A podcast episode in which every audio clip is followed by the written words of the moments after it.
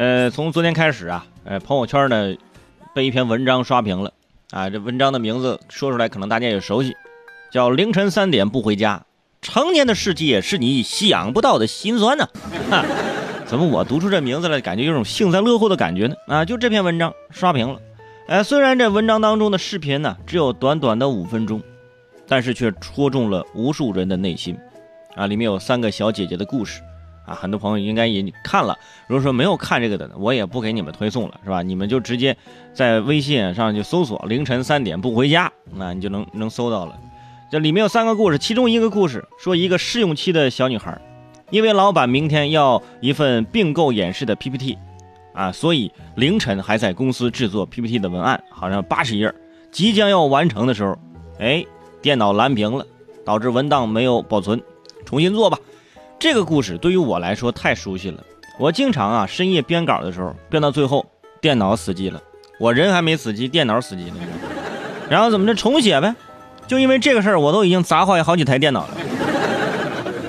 这件事情就告诉我们：第一，买台好电脑的重要性；第二，就是一个并购演示 PPT 这么重要的一个东西，哈，却用一个试用的小女孩去做，相信一般的公司。这个时候都会派出老手啊，有经验的更保险。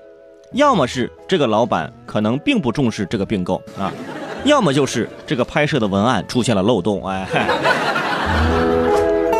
你看我这个分析，我这个分析是不是特别的独特啊？另外还有第二个故事，第二个故事说一位非常经验丰富的媒体制片人，因为片子一直没有达到客户的要求，还得一遍一遍的重新来过，而同时呢。啊，异地恋的男朋友来到了他的城市，啊，工作不停的忙碌，不能见面，所以两个人啊，男女关系得重新考虑。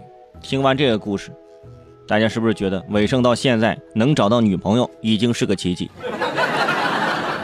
媒体工作者，就我们媒体工作者啊，那就是一心扑在工作上，什么男朋友女朋友，朋友多了路不好走，你知道吗？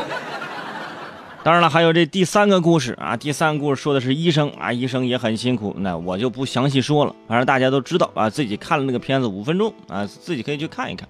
在这个短片当中呢，很多朋友说找到了自己的影子，天天加班到深夜啊，你见过凌晨三点的城市吗？你见过凌晨三点的长沙吗？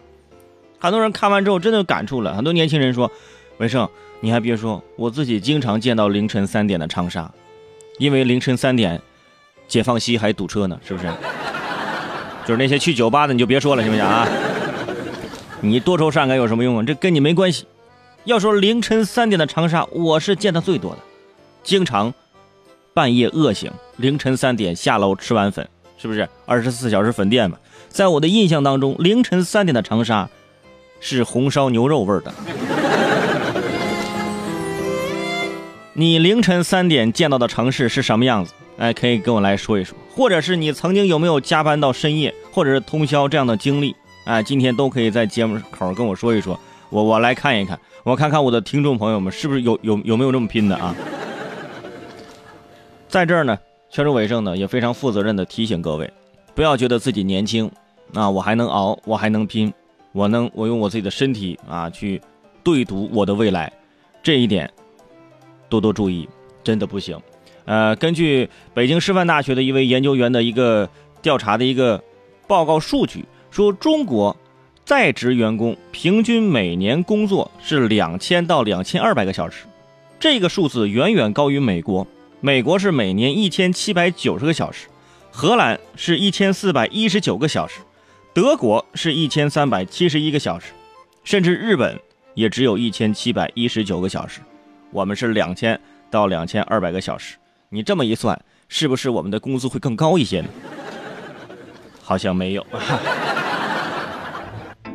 而根据北京市啊总工会二零一七年的这个调查显示，说这个专职的呀，这个网约工平均每周工作六天以上的占百分之八十六点八，每天工作八小时以上的占百分之四十二点二。哎，一些互联网企业甚至提出了“九九七”口号。什么叫九九七呢？就是从早上九点工作到晚上二十一点，一周七天无休。九九七，嗯，很多白领啊就以为自己正值壮年，拼一下累一下不要紧，嗯，反正我我赌我的未来嘛，我拿青春赌明天嘛。你说万一要输了呢？哎，就不知道这被劳累掏空的身体，基本上哎到最后啊，这个伤痕呢你自己扛啊。你们知道加班有多伤身吗？其实这个视频这个推送啊，最应该就是给你们老板看看，那些做老板的，那看看现在的员工有多拼。